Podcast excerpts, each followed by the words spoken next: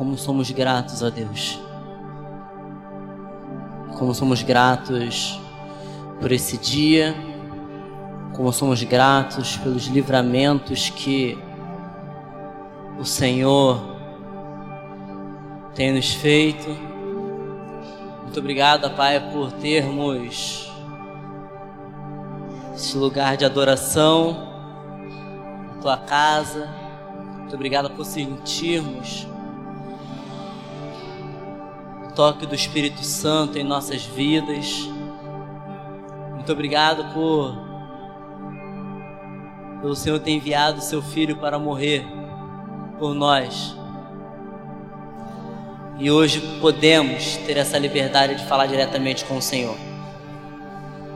Continue a falar aos nossos corações, Deus. Que teu Espírito Santo esteja tocando nas vidas. É assim que te oramos, em nome do seu Filho Jesus. Amém. Boa noite, gente. Tudo bom com vocês? Quem está visitando a gente aí hoje? Levanta a mão aí. Te conhecer. Sejam bem-vindos, sintam-se em casa, que vocês possam sentir o toque do Espírito Santo. Bom, vamos conversar um pouquinho hoje sobre cultura do reino. Né? Saber o que, que é isso, como essa parada funciona, como que a gente pode proceder. Mas para antes disso eu quero que vocês abram a Bíblia lá em Marcos primeiro nós vamos ler o verso 14 e o verso 15.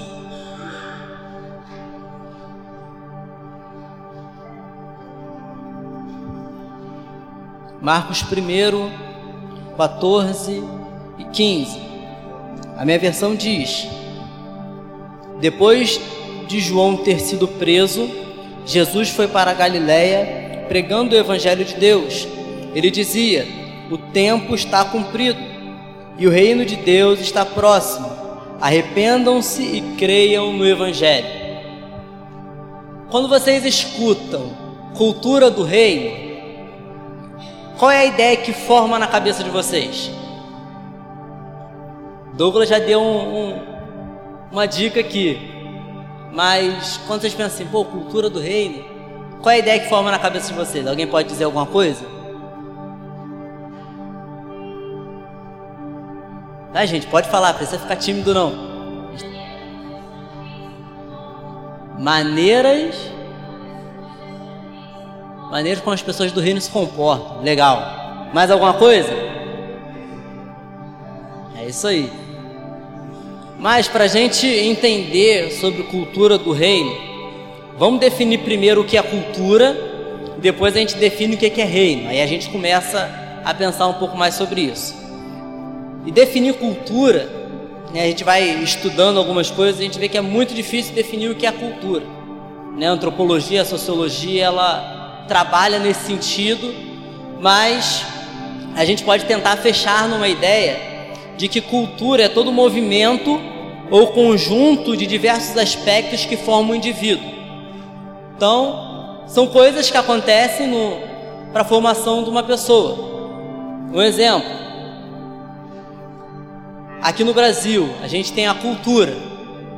É algo que marca, é algo que forma os indivíduos que são chamados de brasileiros, certo? Os cariocas, por exemplo, a galera aqui do, do Rio, né? Você vai para outra região, o que, que o pessoal fala? Que a gente fala do chiando, não é? É o que? É algo cultural, forma a gente, não tem como. Ah, não, não quero isso. Você já vem com isso.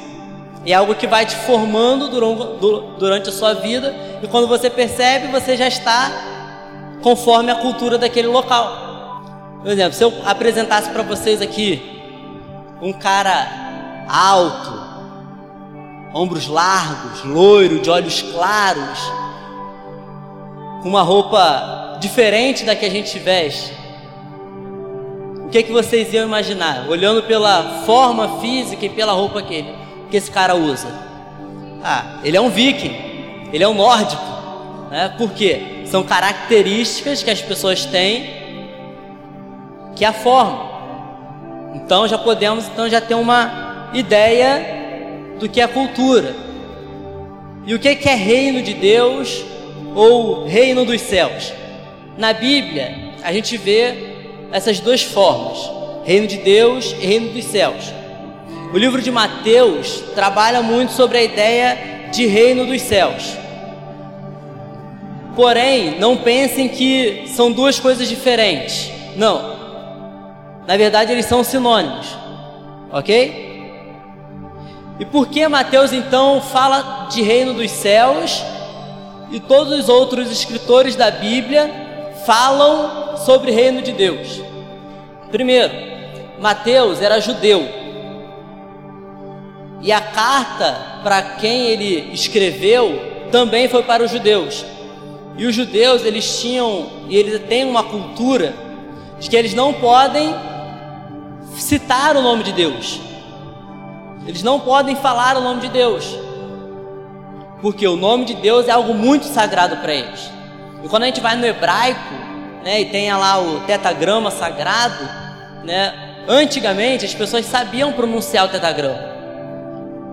Por conta dessa questão cultural e daquilo que a palavra de Deus também diz a eles que não dirás o nome do seu Deus em vão, eles nem pronunciavam. E o que, que aconteceu? A pronúncia do nome de Deus ela foi esquecida.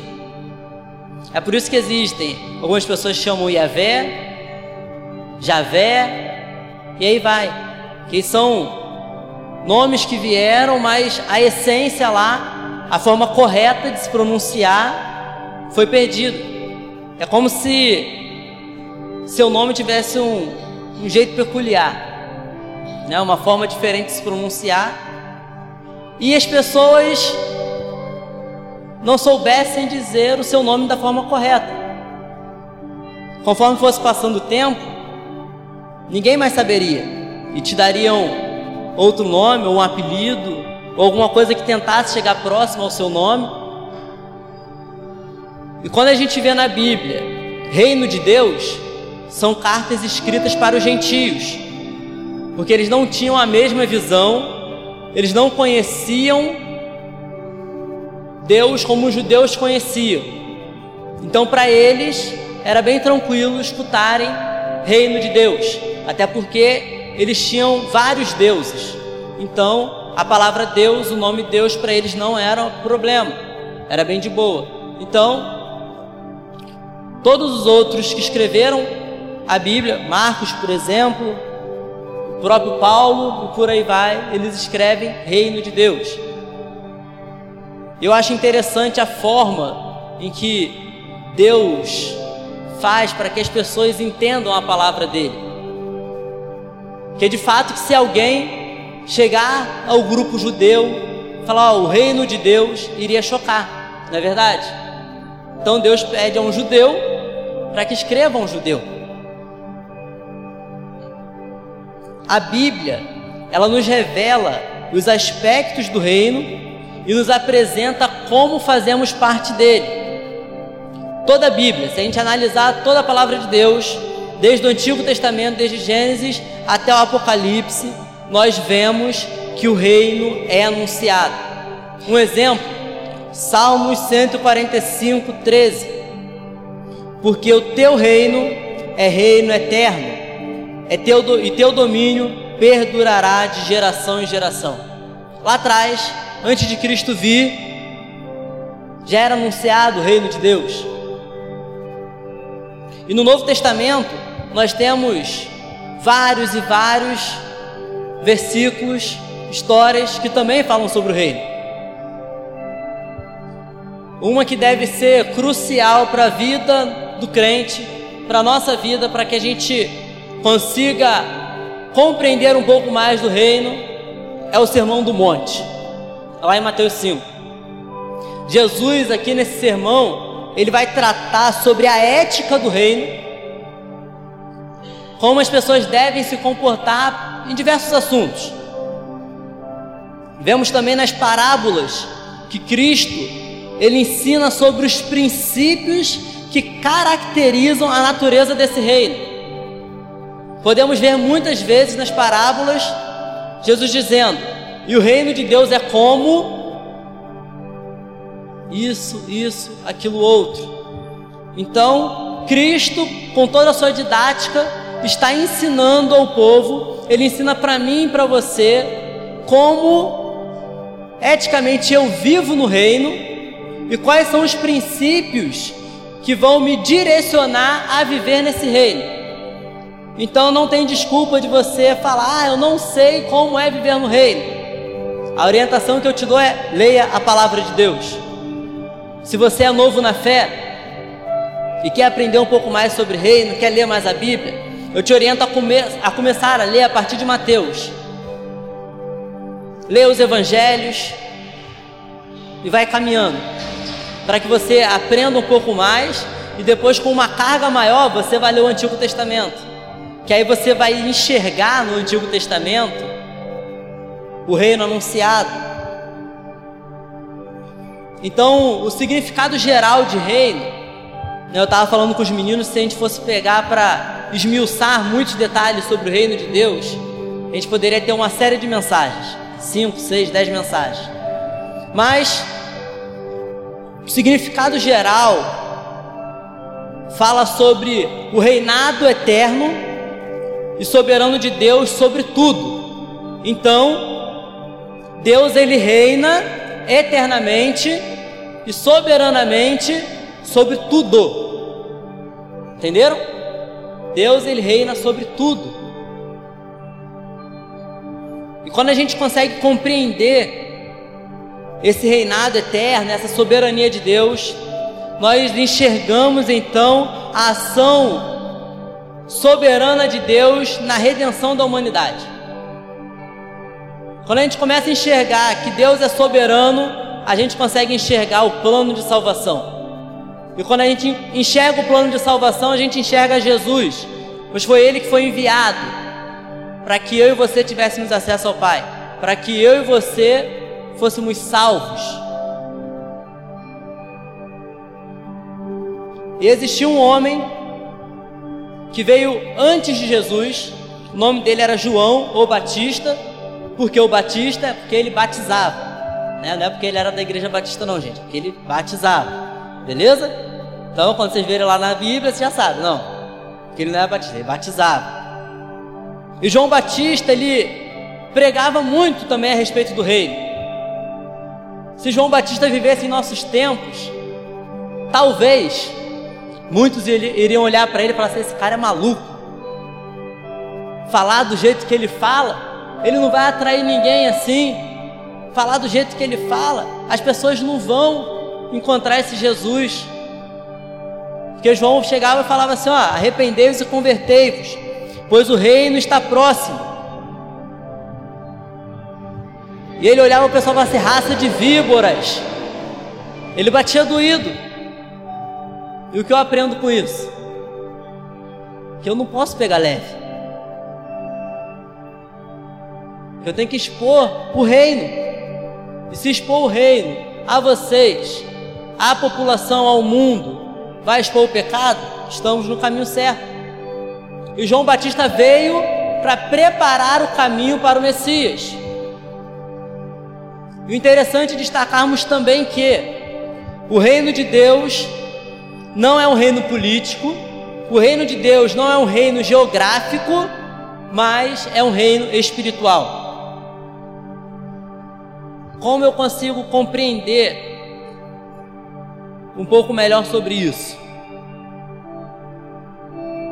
Existe uma diferença de você reinar num lugar e você ter um reinado, beleza? Um exemplo: Davi. Davi reinou durante um tempo.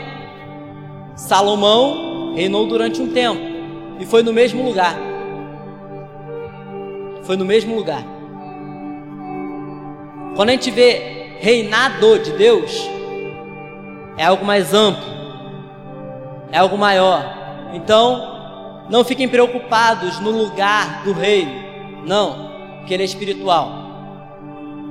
E Cristo ele vem estabelece o reino e aponta para a gente duas condições para entrar no reino. Cristo ele vem pregando sobre o reino e as duas condições que ele apresenta é arrependimento e fé. Interessante que é a mesma coisa que João Batista falava: arrependimento e fé. E o reino de Deus, ele está dentro de todos aqueles que reconhecem Deus soberanamente e também está na natureza. Nós podemos ver o reino de Deus nas atitudes humanas também. Podemos ver na criação, o mar, a natureza, todas as coisas glorificam e apresentam o reino. Então, não podemos viver uma cultura do reino, ter as características do reino, se não fizermos parte do reino através de Jesus. Então não adianta estarmos na igreja, andarmos com a Bíblia debaixo do braço ou ter a Bíblia baixada no celular, vir nos cultos da igreja, vir no salte. Se nós não tivermos Cristo em nós,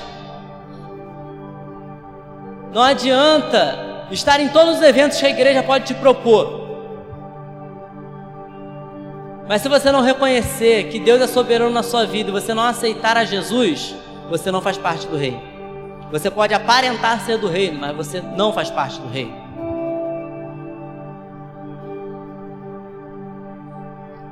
E eu quero me aprofundar um pouco mais na pregação de Jesus. Porque se Jesus prega sobre arrependimento e fé, eu devo pregar sobre arrependimento e fé. Então, primeiro ponto, nós precisamos de arrependimento. O arrependimento é aquilo que nos faz olhar para nós mesmos. Esse arrependimento significa mudança de mente, que muitos conhecem com a palavra metanoia. Quando nós vemos arrependimento, nós entendemos que é uma mudança de mente. A minha mente ela deve ser mudada. Eu devo conseguir olhar para dentro de mim e enxergar quem eu sou. E quem eu sou? Eu sou um homem falho, cheio de imperfeições, que necessito da graça e da misericórdia de Deus todos os dias. Esse sou eu. Então, quando a gente se arrepende, a gente consegue enxergar quem somos. E por enxergar quem somos, nós estamos dando um passo em direção a Deus. E esse arrependimento, ele envolve três pontos. Ele vai envolver três pontos, que é a razão, a emoção e a vontade. Mas como assim, Patrick? Como que o arrependimento envolve essas coisas? Me explica. Pode deixar. O arrependimento, ele tem que ser racional. E por que ele tem que ser racional? Porque é preciso tomar conhecimento do seu pecado e é preciso tomar conhecimento da graça de Deus sobre a sua vida. O arrependimento é obra do Espírito Santo, pois só ele pode nos convencer do pecado. Não adianta a gente dizer que se arrependeu e a nossa mente, o nosso intelecto não raciocinar isso. Por que, que eu estou me arrependendo? Qual o motivo de eu estar me arrependendo? O porquê disso? Somos seres pensantes, amém? Então, devemos usar a racionalidade para entender o arrependimento. Lembra quando você era criança? Que você fazia uma besteira? Sua mãe, seu pai, alguém cuidava de você te botava de castigo, você ficava lá sentado e tal. Aí vinha pra você, e aí, você tá arrependido? Aí o que você falava? Que tava porque você queria sair do castigo, não é verdade? Mas aquilo não te trazia uma reflexão. E não demorava muito, você estava fazendo a mesma coisa. Por quê? Você não refletiu sobre aquilo que você passou. Você não aprendeu sobre aquilo que você passou. Então é necessário que o nosso arrependimento seja racional, para que a gente enxergue o nosso pecado, para que a gente enxergue aquilo que nos afasta de Deus, aquilo que entristece o coração do Senhor. E não adianta você falar que você não tem pecado, que todos temos. Não, Patrick, você pode olhar minha vida de ponta a ponta. Com certeza você tem pecado e provavelmente você esconde esse pecado. Provavelmente você coloca ele num canto escuro, que ninguém possa ver, você acha que Deus não está vendo, mas Deus está te chamando hoje para a racionalidade. Fala assim, filho, tira esse pecado da escuridão é isso aí, ó. É esse seu pecado aí, ó, que está entristecendo meu coração. Aprenda com essa dificuldade. Se aproxime de mim. E a gente fala também muito sobre emoção. E o emocional também está atrelado ao arrependimento. Em que sentido? No sentido de reconhecermos que éramos inimigos de Deus então, assim como Davi fez, lembra? O rei Davi, homem de sucesso, mas um pecador. E o que, que acontecia quando Davi era confrontado com os seus erros? Ele rasgava suas vestes e ele chorava, reconhecendo o seu pecado, reconhecendo que aquilo que ele fez tinha desagradado a Deus. E às vezes você pode ser um pouco fechadão, não, eu não tenho, meu emocional é duro, firme. Gente, não há nada melhor do que você chorar aos pés do Senhor, do que você chegar com a sua alma em frangalhos. Você, pai, eu não tenho nem mais forças. Cuida de mim. E o Espírito Santo vem, te abraça, assim, filho, você vai ser cuidado, você vai ser tratado. O pecado não vai ter mais poder sobre a sua vida, porque agora você está comigo. Isso é lindo, gente. Chorar não é problema um. Existia e ainda existe algumas pessoas que dizem que homem não pode chorar. Não, você é homem, você não pode chorar. Para com isso, gente. E se você aprendeu isso, eu quero te dar um novo ensinamento. Se Cristo, que foi o maior homem que andou nessa terra, chorou, sendo Deus, porque eu e você, somos pecadores, humanos, falhos, porque nós não podemos chorar? Então tira essa carcaça e chore na presença de Deus, cara. Se derrame na presença de Deus. E o terceiro ponto é a vontade. A vontade no sentido de realmente ter mudança.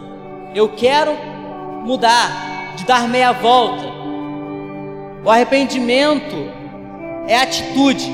E essa atitude deve gerar em nós frutos de arrependimento.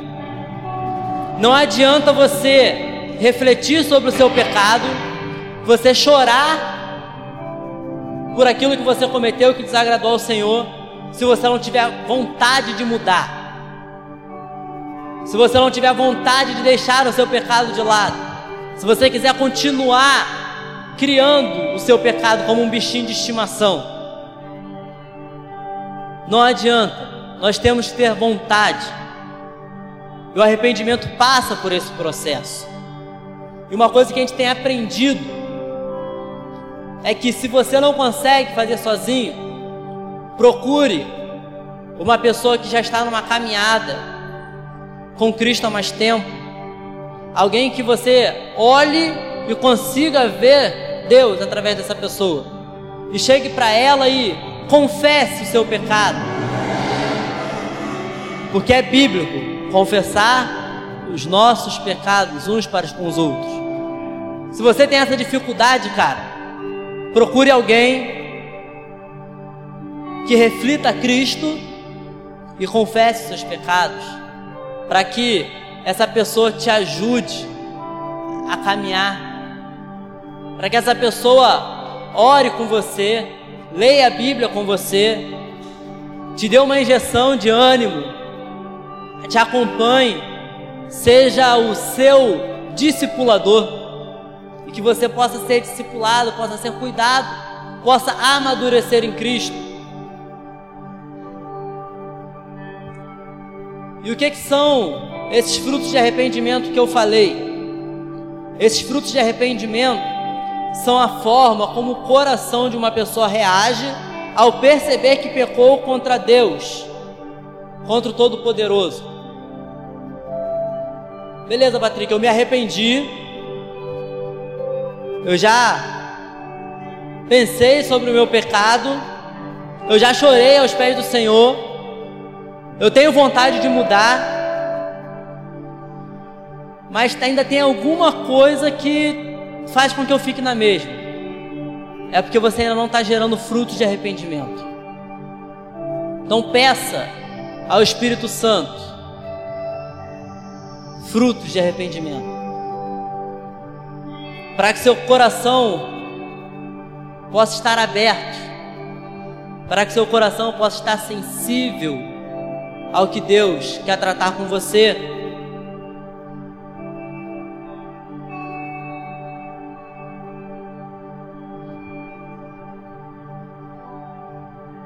Esses frutos, quando eles entram no nosso coração e começam a crescer, eles nos dão energia, eles nos fazem acertar o alvo. Isso vai produzir em nós uma mudança moral intensa, tanto nas nossas atitudes quanto nas nossas ações. Sabe quando uma pessoa vai chegar para você e falar assim: "Cara, você tá diferente. Aconteceu alguma coisa com você que você tá diferente". Esses são os frutos que a nova vida tá te dando. Quando você chegar na sua roda de amigos e surgir aquelas piadinhas que não tem nada a ver. Aqueles assuntos que não acrescentam em nada a nossa vida.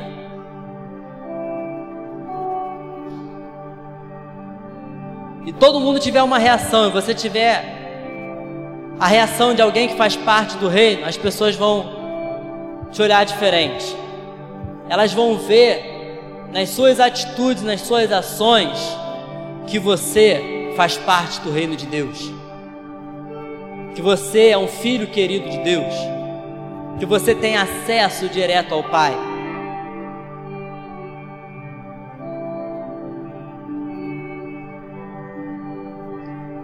A outra condição que Cristo nos apresenta é a fé crer em Deus. E o que isso significa? Crer no Evangelho é acreditar nas palavras de Jesus sobre o Pai e a sua gloriosa salvação. Não é simplesmente crer por crer. Existem pessoas e pessoas que estão na igreja há tanto tempo mas não conseguem crer no Evangelho da cruz, mas não conseguem crer na transformação de vidas, mas não conseguem crer que Cristo pode curar ainda hoje. Quando nós cremos no Evangelho de Cristo, nós cremos que Deus pode fazer tudo, porque Ele é soberano sobre todas as coisas. Não adianta você tentar pegar Deus e colocar numa caixinha, porque não funciona assim. Deus é maior do que você pode imaginar, do que você pode tentar racionalizar, cara. E você só consegue viver o reino se você estiver espiritualmente ligado a Ele. Não, nós trabalhamos desse jeito, então Deus tem que trabalhar desse jeito também. Não. Nós temos que dar liberdade para o Espírito Santo trabalhar, porque é Ele quem faz a obra, é Ele que transforma pessoas. E a crença em Deus também vai implicar que devemos confiar plenamente nele. É uma entrega sem reservas a Jesus. Então, se você está aqui hoje, já entregou sua vida a Jesus e tem alguma reserva, eu te convido a deixar essa reserva de lado e se entregar plenamente nele. A confiança que você tem em si mesmo, deixa de lado. Confie plenamente em Deus. Crer no Evangelho é crer no Cristo crucificado, no Cristo ressuscitado e no Cristo glorificado. Porque quando cremos nele, temos a vida eterna. Para que a gente tivesse a vida eterna, foi necessário Cristo morrer na cruz por mim e por você. Mas ele foi ressuscitado e está glorificado ao lado do Pai. Então é um processo que temos que crer. Levarmos a vida eterna, para irmos para a vida eterna, só existe um caminho, gente, que é Cristo. Não tem essa de que todos os caminhos levam a Deus. Não. Isso é frase do diabo para desviar um monte de gente. O único caminho, o único acesso é Cristo. E ter a cultura do reino. Já que falamos de cultura, entendemos o que é cultura e já entendemos o que é reino. E ter a cultura do reino é reconhecer a grandiosidade de Deus. O reino é dele. E quando a gente para para pensar sobre reino, acredito que todo mundo aqui já estudou história sobre reino, já viu séries sobre reino, e nós temos o rei, que é soberano, que cuida daquele local. E temos também os súditos, que estão ali e fazem parte daquele reino. Temos também as leis que são os basilares para que aquele reino funcione, para que aquele reino caminhe. Então Deus estabeleceu o reino e Ele é o nosso rei. Nós, eu, você, somos súditos e devemos seguir as leis, os princípios, os ensinos que o rei nos manda. Conta uma história de que um certo homem, ele era circense, e ele colocou um cabo de aço, dois cabos de aço, de uma ponta para outra. No meio passava um rio muito forte, alto, perigoso. E aquele homem começou a andar naquela aquele cabo de aço e atravessou. Todo mundo foi à loucura. Nossa, você é muito bom, você é o cara. E ele chamou um daqueles que estavam assistindo aquele número, falou assim: Vamos comigo? E o cara sentiu confiança e foi. Ele pegou aquele rapaz no colo e começou a andar por aquele cabo de aço. E quando eles estavam na metade do caminho, uma pessoa cortou um dos cabos de aço. Todo mundo ficou desesperado. A pessoa que estava ali, com aquele circense, ficou desesperada. Que eles poderiam cair e eles morreriam. Então aquele cara fala para ele assim: Olha, confia em mim, que nós vamos atravessar. E o homem confiou e eles chegaram do outro lado. O que Cristo faz com a gente é muito semelhante a isso. Cristo se coloca no lugar onde só Ele pode nos levar aos céus. E a única coisa que ele fala para você é assim: ó, você confia em mim? Você confia em mim? Então vem. Então vem. Mas Senhor, eu tenho medo. E ele fala para você: confia em mim. E ele vai fazer você passar para os caminhos mais tortuosos que existem. Porque não é você que está andando sobre o cabo de aço, é Ele. É Ele que está caminhando, é Ele que está te levando de forma segura. Tem um texto da palavra de Deus que eu gosto muito, que diz que a criação aguarda a manifestação dos filhos de Deus. Quando eu escutei um pastor pregando sobre esse tema e, e ele trouxe a raiz da palavra filhos, eu cheguei que eu precisava amadurecer. Porque quando esse texto diz filhos, ele está dizendo filhos maduros. Filhos em que o pai pode confiar a herança. E o reino de Deus é a herança. Então, filhos de Deus, amadureçam, amadureçam e vivam essa cultura do reino. Manifestem a criação, a glória de Deus através de vocês. Manifestem o que Deus fez na vida de vocês para os outros. Mas para isso é preciso que vocês caminhem na maturidade cristã. Se você está aqui hoje à noite, você fala assim, Patrick, isso que você falou não serviu para mim. Porque eu não, não aceitei Jesus, eu não sou da igreja, mas ainda há tempo de você fazer parte do reino de Deus. Ainda há tempo de você manifestar a glória de Deus. E Cristo, Ele está te chamando.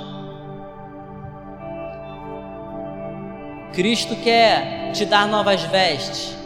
Ele quer te dar um novo sentido para a sua vida, para que você possa desfrutar do reino dele. Mas para isso você precisa abrir seu coração. Para isso você precisa entregar a sua vida por completo se arrepender de verdade, se entregar de verdade a Ele, sem reservas, sem reservas, sem máscara. Deus ele te aceita do jeito que você está, não do jeito que você é. Porque do jeito que você está hoje, você vai ser mudado pela ação do Espírito Santo. E se Deus te aceitasse do jeito que você é, você não mudaria. Então, Cristo está assim, ó, venha como estás, porque eu quero trazer o novo para você. Vamos cantar uma música nesse momento e logo após estaremos orando. E se você aceitou a Cristo, reconhece que você é um pecador e que você precisa ter Cristo ao seu lado, vem aqui à frente. E se você que já é crente, já está um tempo na igreja, você entende que você precisa estar com Deus sem reservas, que você precisa amadurecer na sua caminhada, quero que você se coloque de pé, eu vou estar orando por você também.